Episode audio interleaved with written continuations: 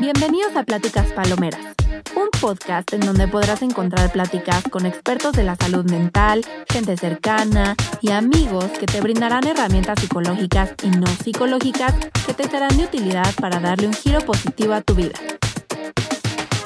Pláticas Palomeras, un podcast de Paloma Cruz. Hola a todos y bienvenidos a otro episodio de Pláticas Palomeras. Es un gusto que me estén acompañando el día de hoy y gracias por estar escuchándome.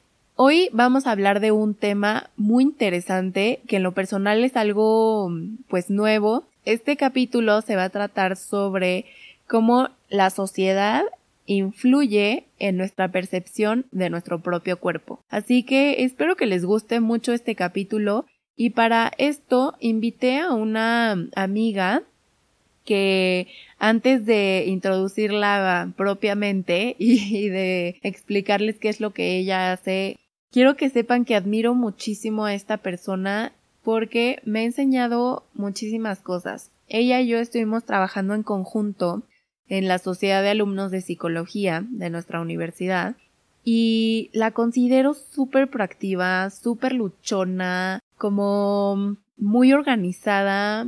Creo que gracias a ella actualmente soy una persona proactiva. Ella me lo enseñó, así que es un gusto para mí que haya aceptado la invitación a este podcast.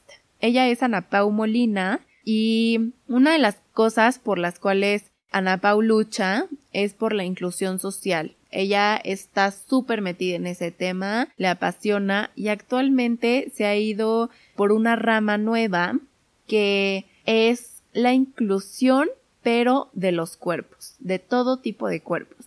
Y bueno, ya me callo y voy a dejar que Ana Pau les cuente un poco más de, de esto. Ana Pau, ¿cómo estás? Hola Pali, estoy muy bien, muchas gracias. Qué bueno, la verdad es que estoy súper emocionada de estar contigo el día de hoy. Ya quería grabar este capítulo y me emociona mucho.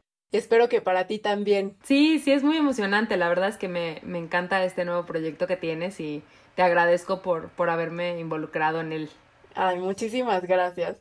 Pues bueno, eh, como les estaba platicando al principio, Hoy vamos a hablar de un proyecto que Ana Pau tiene, que considero que es súper importante hablar de ese tema. Eh, este proyecto se llama Acuerpada, pero me gustaría que Ana Pau platicara un poco más de su proyecto.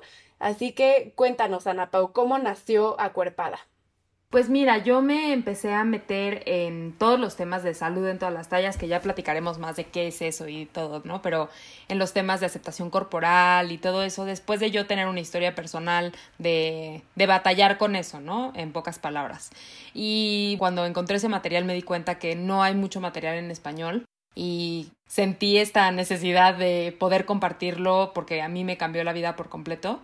Y después de, de verdad, muchas noches de pensar cómo nombrarlo y, recorrer palabras y conceptos distintos y así, pues caí en acuerpada, que es una palabra que se ha usado antes para describirme, que es como esta persona, este, repuestita, entre comillas, o como chonchita. Y mm, decidí cambiarla hacia una palabra que que significa para mí esta como apropiación del cuerpo, como esta unión de lo que tú eres con tu cuerpo y que no eres separada a tu cuerpo. No sé, es una cosa a lo mejor un poco loca, pero yo en algún momento me percibí como yo soy una cosa y mi cuerpo es otra. Entonces, acuerpada es esta forma en la, en la que me vuelvo a apropiar de, de mi propio cuerpo y de decir soy yo misma y, y mis sueños y, mis, y mi corazón y todo también son parte de eso, ¿no? Entonces, así nace acuerpada. Qué interesante, la verdad. Siento que este tipo de, cuestionamientos, eh, pues al final es digámoslo así, como culpa de la sociedad, ¿no? O sea, que nos han, nos han hecho creer muchas veces que nuestro cuerpo no es el ideal. Y yo me incluyo, yo también he batallado con esta idea de que mi cuerpo tiene que ser el más fit aquí con cuadritos, ¿no? ¿Y por qué? ¿Por qué tiene que ser así? Platícanos qué tipo de creencias has encontrado a raíz de este proyecto que tienen las personas con diferentes cuerpos, ya sea con cuerpos grandes o con cuerpos muy delgados? ¿Qué has encontrado?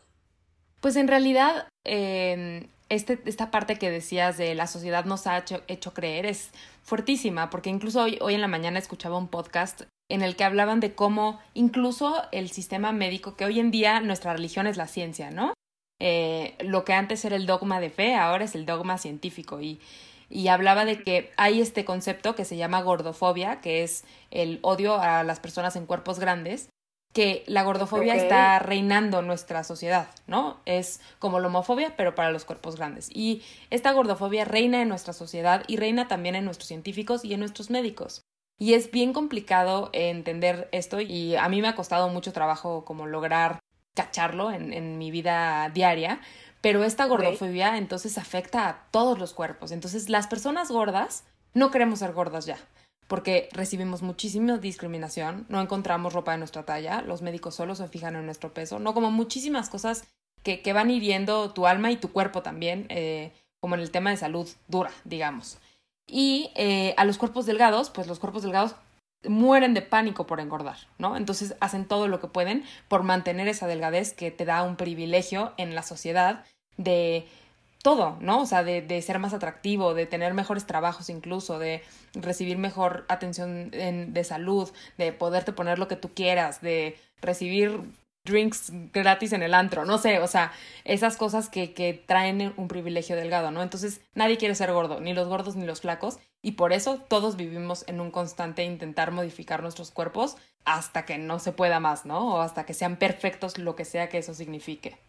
Claro, no, y qué interesante que menciones esto de la salud. Me gustaría que me platicaras un poco más acerca de de dónde crees que viene este, este concepto de gordofobia y por qué mencionas que la salud ha sido, pues, como los que han, digámoslo así, como provocado esta situación. Pues mira, la ciencia, eh, yo soy súper pro eh, método científico y tú me conoces bien me y soy sí soy súper metódica y súper o sea yo no soy nada volada ni creo en cosas como muy locas ni nada o sea soy muy terrenal y cuando yo encontré que realmente hay un un tema de salud que me afecta a mí por haber hecho tantas dietas, que mis médicos dejaron de ver ciertos síntomas porque yo tenía un peso grande y todo lo culpaban en mi peso.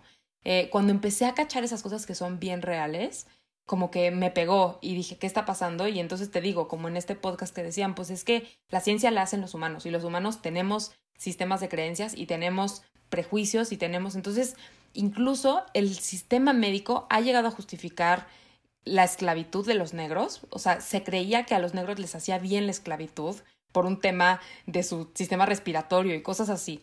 Eh, obviamente también se justificaban que apenas en la Ciudad de México se acaban de prohibir todos los esfuerzos para corregir la identidad sexual y de género, el ECOSIG, y había un, una justificación médica para eso también antes, ¿no? Entonces, no es como que la medicina ha, ha sido siempre objetiva y también es y ha sido gordofóbica la medicina. Entonces, también todo el tema de las personas con obesidad sufren más de COVID, no es verdad. En la cuerpada subí un post eh, hablando sobre COVID y por qué se cree que las personas con obesidad pueden eh, como ser más riesgosas ante el COVID y que no es real. Está basado en unas investigaciones de H1N1 que después se dieron cuenta que no, o sea, que no eran adecuadas y que más bien tiene que ver con que las personas en cuerpos grandes suelen recibir menos atención a sus síntomas porque se culpa todo en el peso. Que esto se repite también con personas en, eh, de raza negra. Entonces, hay todo un tema bien complejo y pues obviamente toda la educación de nuestros nutriólogos se basa en cómo hago bajar a mis pacientes, ¿no? Digo, hay muchas otras cosas que aprenden, pero si, si tú piensas en un nutriólogo, pues eso es lo que hacen, ¿no? Igual que nosotros los psicólogos, este, tratamos depresivos, que no es real, eh, no solo hacemos eso, pero te enseñan también eso, ¿no? Entonces, no, está cañón, porque de verdad, imagínate que yo sufro de, de, obesidad desde chiquitita y todo mi desarrollo ha sido así. Y de pronto si cambio de doctor, me dicen, no, pues es que tienes que bajar de peso cuando obviamente ya sé que tengo que bajar de peso, pero pues este peso me ha acompañado toda mi vida, ¿no? Y, bueno, yo me, me voy a autorrevelar, o sea, muchos años, por más que yo quería bajar de peso y era la más aplicada con dietas, con ejercicio, con todo, no bajaba. Y me quedaba estancada de verdad, aunque hiciera el máximo, el máximo esfuerzo. Entonces, como que ahí mm, me parece que de alguna u otra forma también se dejan llevar como por la, la primera impresión, pero no ven un poco más lo que hay detrás, ¿no? Sí, y además lo que dices se me hace padrísimo porque eh, quiero decirte, Pali, que tu cuerpo es eh, muy poderoso, el tuyo, el tuyo, el de Paloma. Eh, porque el que no hayas podido bajar de peso habla de que tu cuerpo es súper poderoso. Hay una teoría del set point, de la que también hablo en, en Acuerpada, que lo que dice es que tu cuerpo tiene un peso donde se siente a gusto. Y bueno, además de la teoría del set point, la diversidad humana también implica la diversidad corporal y eso es algo que yo hablo muchísimo. Eh, porque yo también, yo he, siempre he sido gorda. O sea, yo era una bebé de tres meses gorda, ¿no? O sea, y ahí no es como que, ay, comiste mucha leche materna. O sea, pues ya era yo así. Exacto. Este, pero, pero con esto que dices es de la teoría del set point, tu cuerpo tiene un peso donde se siente a gusto. No es un peso así de que un kilo en particular, sino un rango de peso donde se siente a gusto.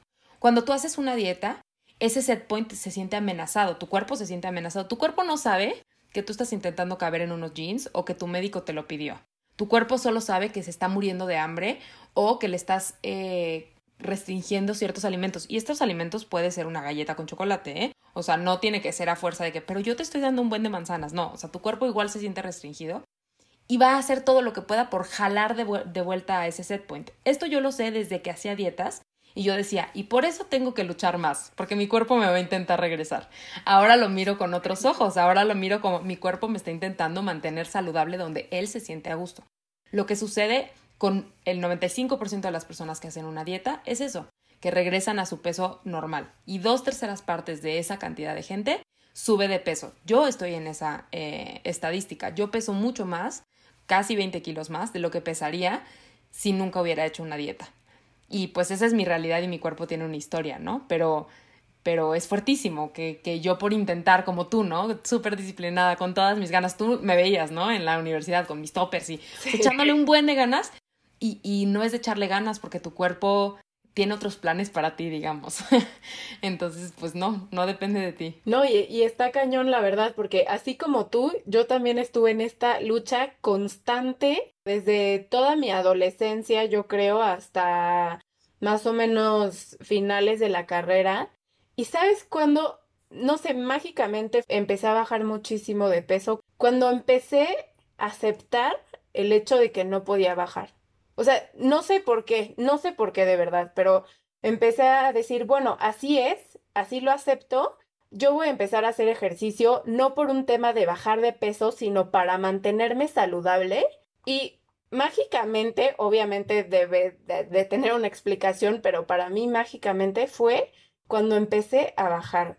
Y ahora es impresionante, pues sí, cómo ha cambiado mi visión sobre mi cuerpo y ya cuando hago ejercicio ya no me martirio, ya y cuando me va al espejo ya no me martirio, ya digo, así es mi cuerpo y ya me encanta como es, eh, así me tocó y ya siento que cuando te aprendes a relajar cambia tu perspectiva completamente.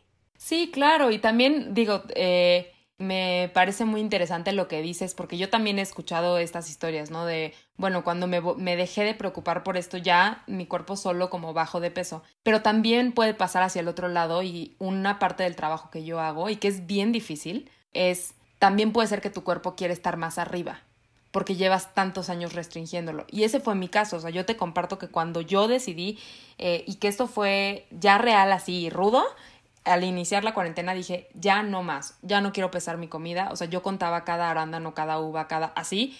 O sea, desde que tú me conoces hasta el inicio de la cuarentena, contaba neta cada almendra, cada nuez de la India, todo lo que comía lo contaba, lo pesaba.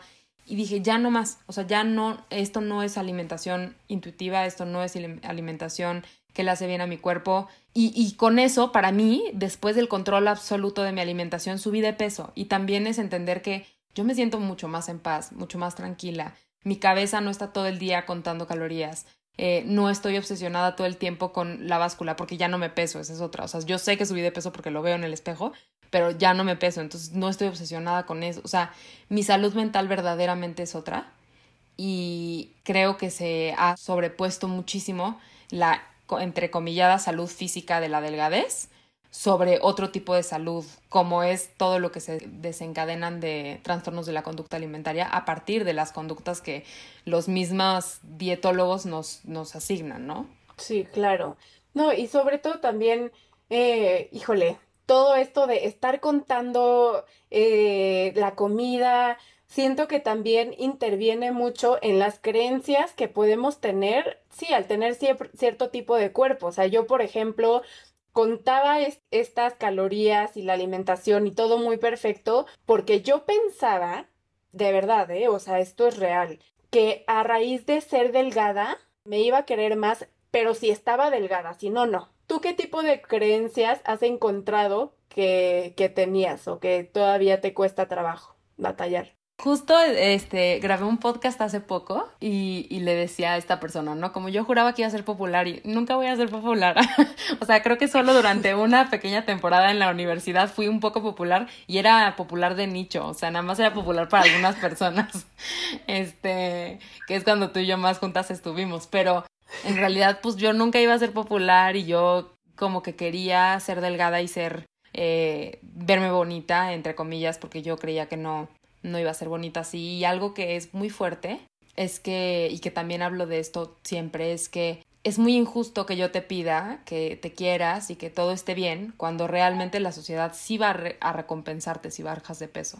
Es decir, no te no, no es justo que te diga, no, Pali, no te preocupes, o sea, no vas a conseguir novio más rápido si bajas de peso, porque puede ser que sí, porque vivimos en una sociedad que realmente sí, sí va a recompensar esa bajada de peso así como se lo recompensaron hace un par de meses o no sé hace cuánto tiempo a Adele y que realmente no mm, sabemos qué está pasando por la vida de Adele. Digo, no quiero ahondar mucho en ese tema, pero en general cuando alguien baja de peso no sabes qué está pasando, eh, no sabes si le está pasando bien, si le está pasando mal, si está a punto de convertirse en un trastorno de la conducta alimentaria, si está pasando por una depresión cañona y no se mueve de su cama y por eso no ha comido. O sea, no sabes qué está pasando por una persona y tú asumes que es por salud.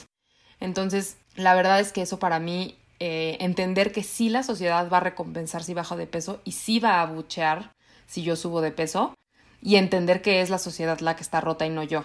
Claro.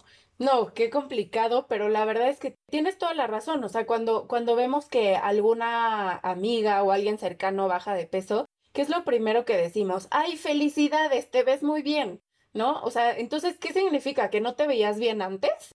¿O qué? ¿No? O sea, tienes completa razón, somos una sociedad rota en donde el que es fit, wow, no, es que qué cuerpazo, ¿no? El que está delgado, no, es que felicidades porque tienes un cuerpazo, ¿no? Yo, por ejemplo, en mi grupo de amigas tenemos a una que tiene un metabolismo impresionante y ella es muy, muy flaquita y se alimenta de galletas y carne, de verdad, o sea, galletas, carne y agua. Pero yo, por ejemplo, lo que he aprendido es durante todos estos años es que no porque tengas un cuerpo delgado, es un cuerpo sano. Y a raíz de eso, yo he aprendido un poco a, decir, bueno, o sea, mi cuerpo sea como sea, yo lo voy a alimentar y lo voy a cuidar porque es mío para estar saludable, no para eh, ser delgada, para tener acá el cuerpazo de la vida. Sí, totalmente. Y, y además los cuerpos delgados en general vienen por genética, que eso es lo más duro, ¿no? O sea, no quiere decir que una persona que tiene cuadritos es que no haga nada de ejercicio. Pero probablemente yo, Ana Pau, aunque haga ejercicio durante seis años sin parar, no sé si me van a salir cuadritos. O sea, no sé si alguna vez logre estar ahí. Y tal vez sí, pero eso se va a llevar de corbata a mi salud mental, eh, probablemente a mi, a mi círculo social. O sea, como que a qué costo, ¿no? Y hay personas que hacen tres abdominales y les salen cuadritos porque así es su genética y así es su cuerpo y así nació, o sea, siempre fueron delgados, su familia es delgada, ¿no? O sea, como también entender que, que y que no tiene nada de malo este alimentar, digo, o sea, es la vida de cada quien si se alimenta de galletas y carne, pues ella sabrá sus, sus hábitos alimenticios y yo no voy a llegar a decirle nada, ¿no? Pero este, entender que eso es parte de la diversidad eh, corporal también y que todos tenemos temas de imagen corporal, ¿no? Entonces entender que todos somos parte de la diversidad. ¿Y qué pasa con la moda, Napa? Con la, con la moda y el cuerpo. Uy, eso es fuertísimo. Hoy en día, eh, haz de cuenta que el villano de todo lo que yo hago, el, así, si te lo quieres imaginar como un personaje, se llama cultura de las dietas. Y la cultura de las dietas es, eh, trae en su hombro así a la gordofobia y es como toda esta cultura que tenemos de, de ser delgados y todo eso, ¿no? Hoy en día, la cultura de las dietas, que antes era súper antes era como muy, no le importaba nada, ¿no? La cultura de las dietas decía, comemos por puntos y no sé qué, y tienes que tener la cintura 90, 60, 90, y, o sea, era muy como, le valía, o sea, lo decía con todas sus letras, ¿no? Ahora se esconde un poco más la cultura de las dietas en es que es por salud, es que es saludable y entonces en inglés se llama the wellness diet o la dieta al bienestar.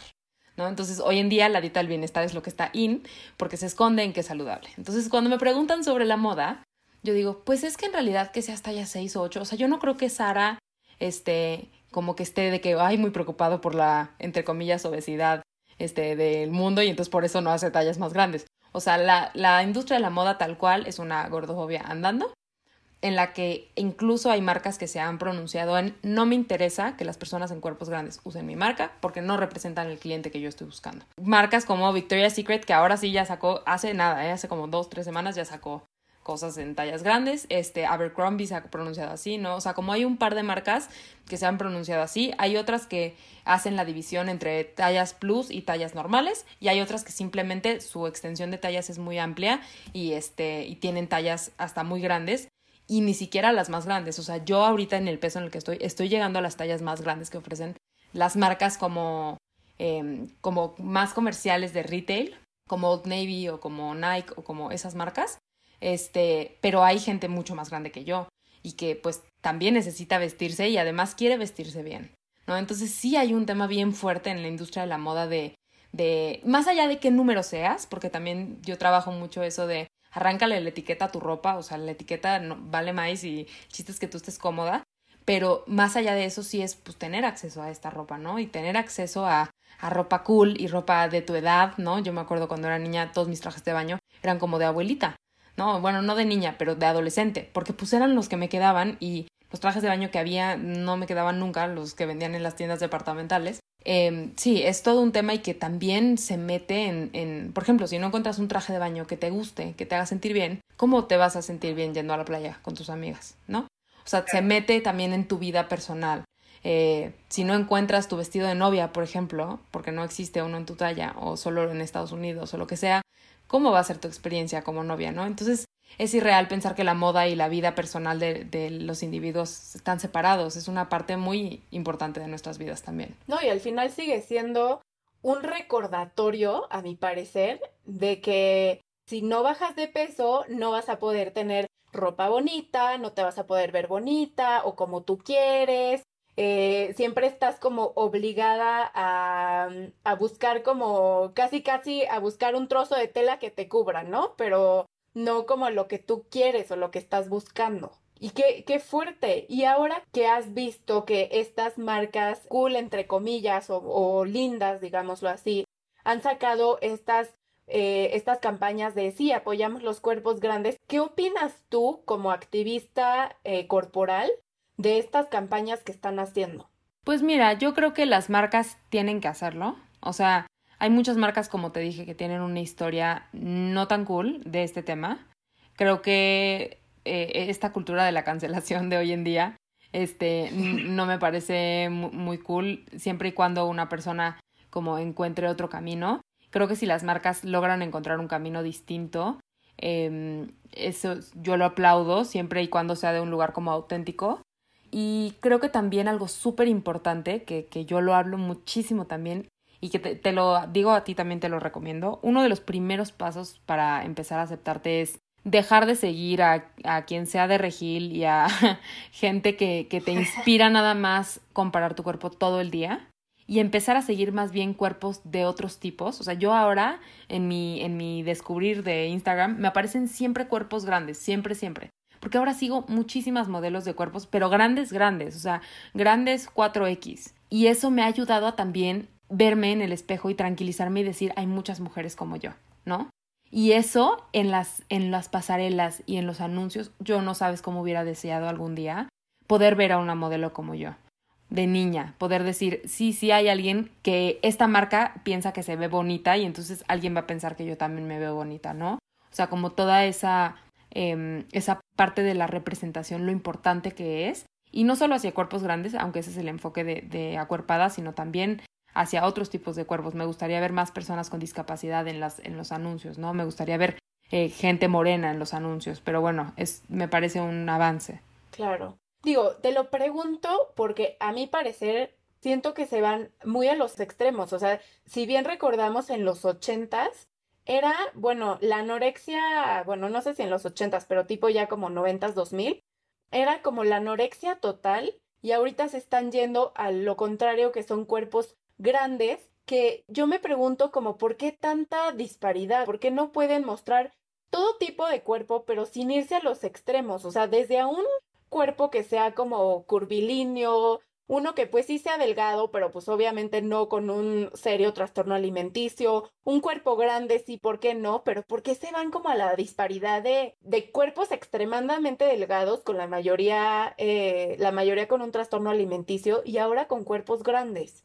Yo creo que, que hay una parte bien interesante en lo que dices y también es una de las cosas que más he aprendido en este tiempo, que es cómo nos encanta como, como categorizar, ¿no? Como tú eres un cuerpo plus, tú eres un cuerpo petit, tú eres un cuerpo no sé qué. Y entonces, digo, obviamente sí necesitamos ciertas como pistas en la ropa de que pues sí, hay gente que es más pequeñita en todos los sentidos y entonces necesita pantalones más cortitos o lo que sea. Sobre todo las mujeres que no tenemos ese tipo de medidas como los hombres. Pero definitivamente, eh, como dices, Pali, yo creo que debería de haber una diversidad más grande en los anuncios en general. O sea, que hubiera todos los cuerpos y que hubiera todas las pieles y todos los tipos de pelo, ¿no? O sea, siempre vemos el mismo peinado, el misma, la misma piel, los mismos ojos, el mismo todo, o sea, parece que la, es la misma modelo en todo, ¿no? Entonces, y no es suficiente para mí, eh, aunque le aplaudo su trabajo, pero no es suficiente para mí las cejas y, y, los, y los pómulos de cara de Levin, o sea, necesito más diversidad, ¿sabes? Entonces,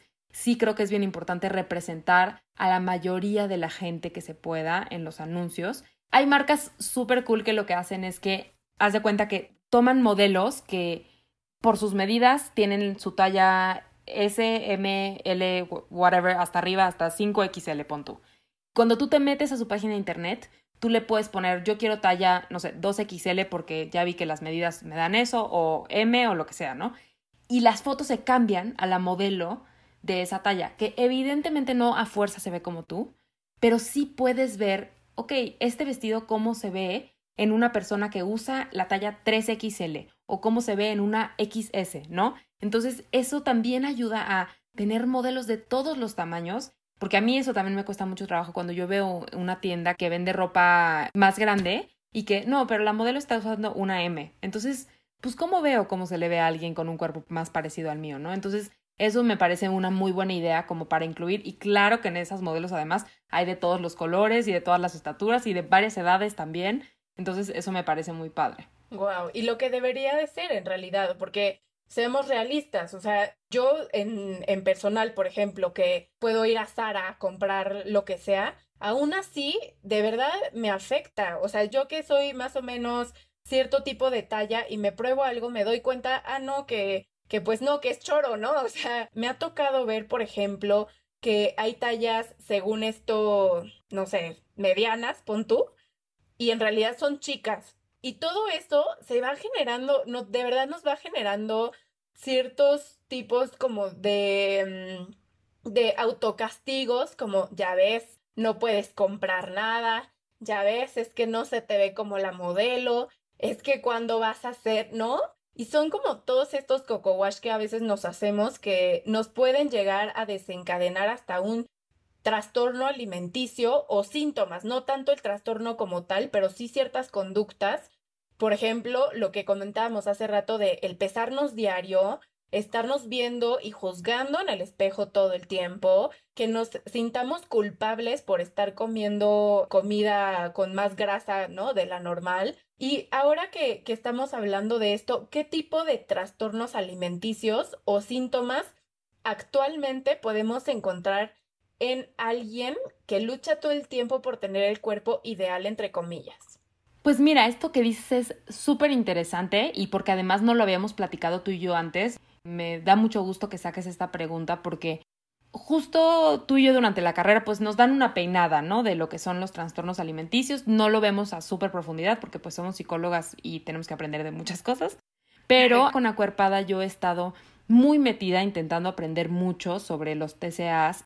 Para mi percepción, más allá que yo te pueda decir, ah, está esto de anorexia, esto de bulimia, esto de así, más bien lo que yo veo es que como que se está borrando la línea un poquito entre no tengo ningún trastorno de la conducta alimentaria y tengo un trastorno. la mayoría, sobre todo de las mujeres, y por eso acuerpada, aunque yo en muchos de mis posts los escribo con, mensaje, eh, con lenguaje inclusivo y todo, sí está más hecho hacia mujeres y lo hago muy intencional porque todas las personas que nos identificamos como mujeres tenemos mucho más peso de este tema eh, y, tiene un, un, componente ahí también de, de la perspectiva de género y todo, ¿no?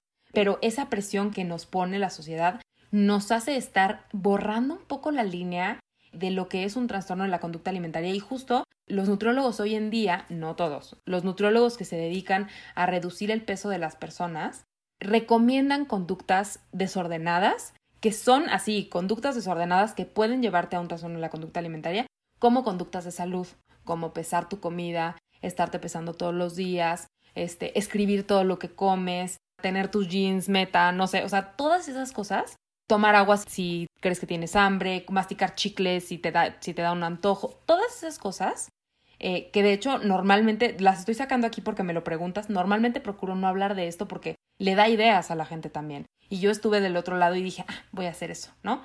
Y esas cosas son conductas que hacen las personas que tienen un trastorno de la conducta alimentaria. Y los nutriólogos que se dedican a reducir el peso de las personas muchas veces los recomiendan.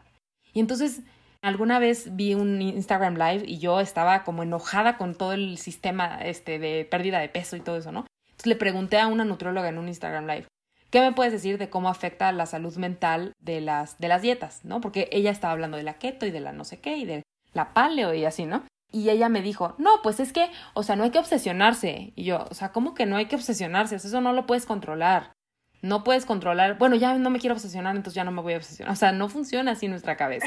Tú no puedes saber si estás recetando una dieta a alguien que se va a morir por un trastorno de la conducta alimentaria, porque los trastornos de la conducta alimentaria matan a la gente. Es súper delicado y, y yo creo que eso es lo que me apasionó tanto de este tema, ¿no?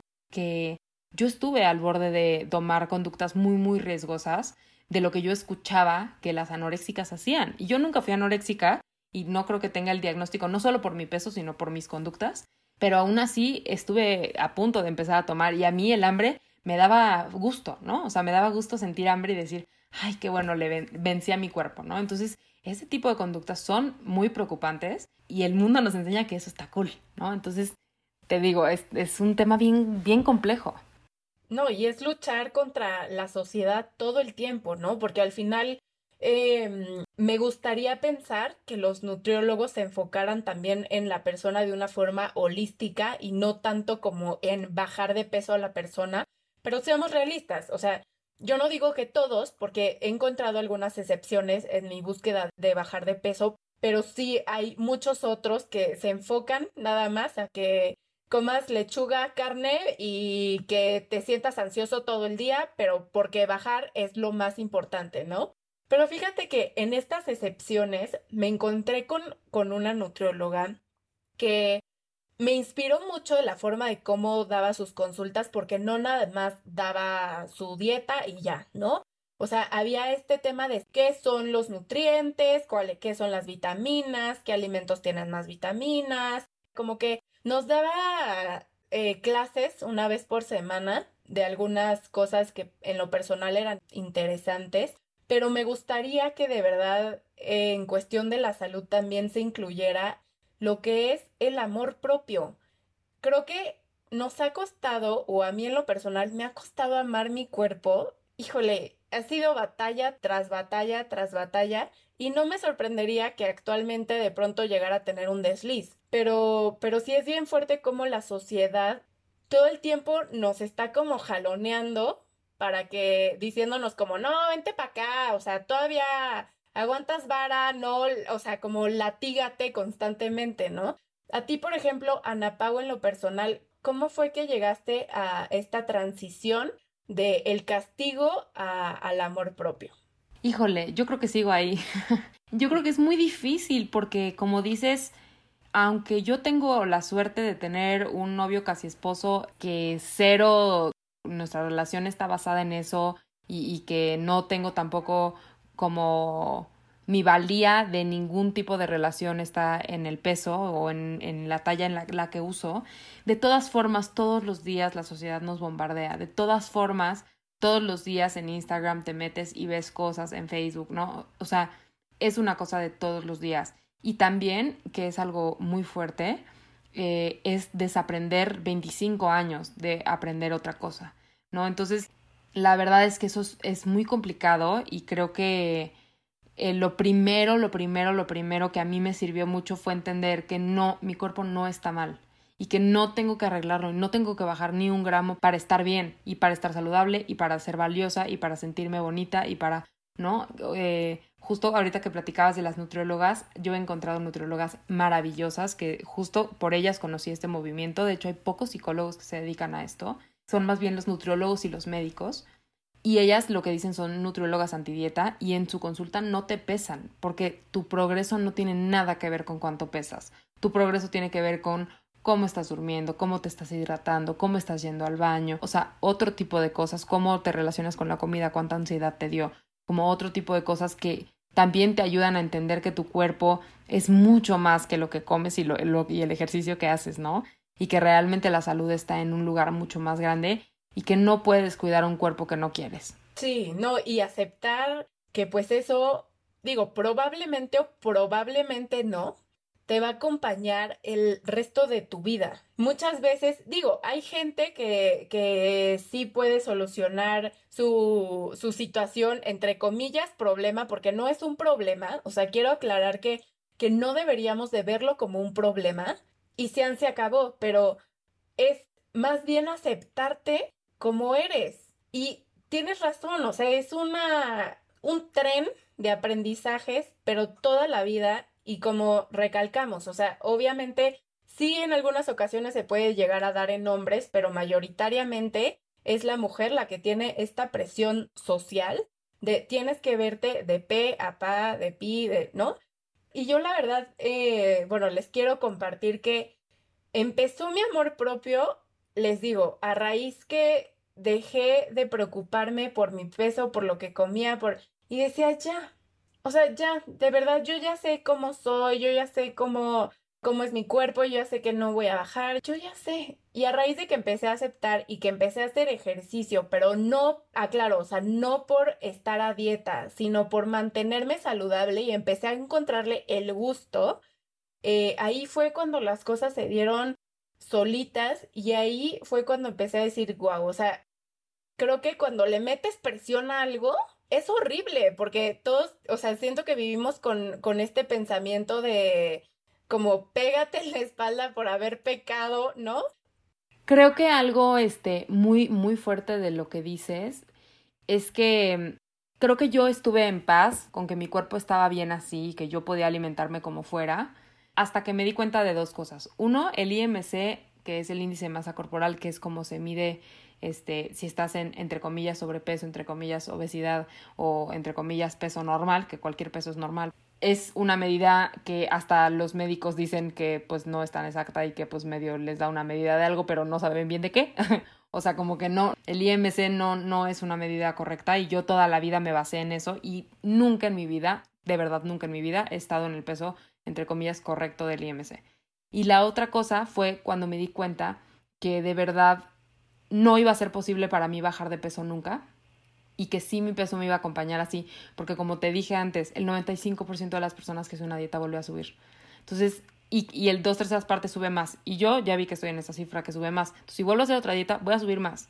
Entonces, aunque, por ejemplo, para mi boda yo quisiera hacer una dieta y decir, bueno, pero verme flaquísima en mi boda y luego voy a subir más de peso, mi cuerpo está recibiendo un guamazo de la nada y además voy a, o sea, voy a estar más gorda después y voy a estar sufriendo más y así que aceptarme como estoy, que recibir a mi cuerpo como es y aprender, como tú dices, a alimentarme de la forma que sea, a hacer movimiento que me resulte placentero, a dormir bien, a, a, dejar de centrar toda mi vida en cómo estoy comiendo, cuánto ejercicio estoy haciendo, porque sé que tanto tú como yo hemos centrado nuestra vida en eso y, mi vida es mucho más que eso, ¿sabes? Es mucho más de lo que estoy comiendo y todos los días y mucho más de lo que eh, un médico me puede decir sobre mi peso. Entonces, eso también es bien duro, que mucha gente cree que por, por salud tiene que bajar de peso y yo te digo que por salud tienes que dejar de hacer dietas y, y dejar de concentrarte en tu peso.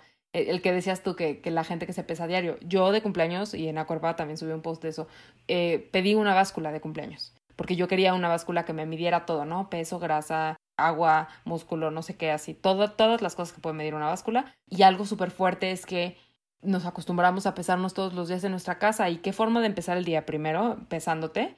Y segundo, qué tan concentrado estás que todos los días quieres saber cuánto estás pesando. O sea, eso no es necesario y yo ya no me peso nunca y no sé ni qué hacer con esa báscula porque no se la quiero regalar a nadie. Sí, pues sí. Ay, no, qué complicado. Y yo creo que este tema de verdad, uff, da para muchísimo más. Podemos quedarnos aquí platicando de, de mil cosas en torno al cuerpo, pero pues tristemente no nos da tanto tiempo. Algo para concluir, Ana Pau, es ¿qué mensaje le quisieras dar a aquellas personas que siguen luchando para tener un cuerpo en específico y que sufren por no tenerlo?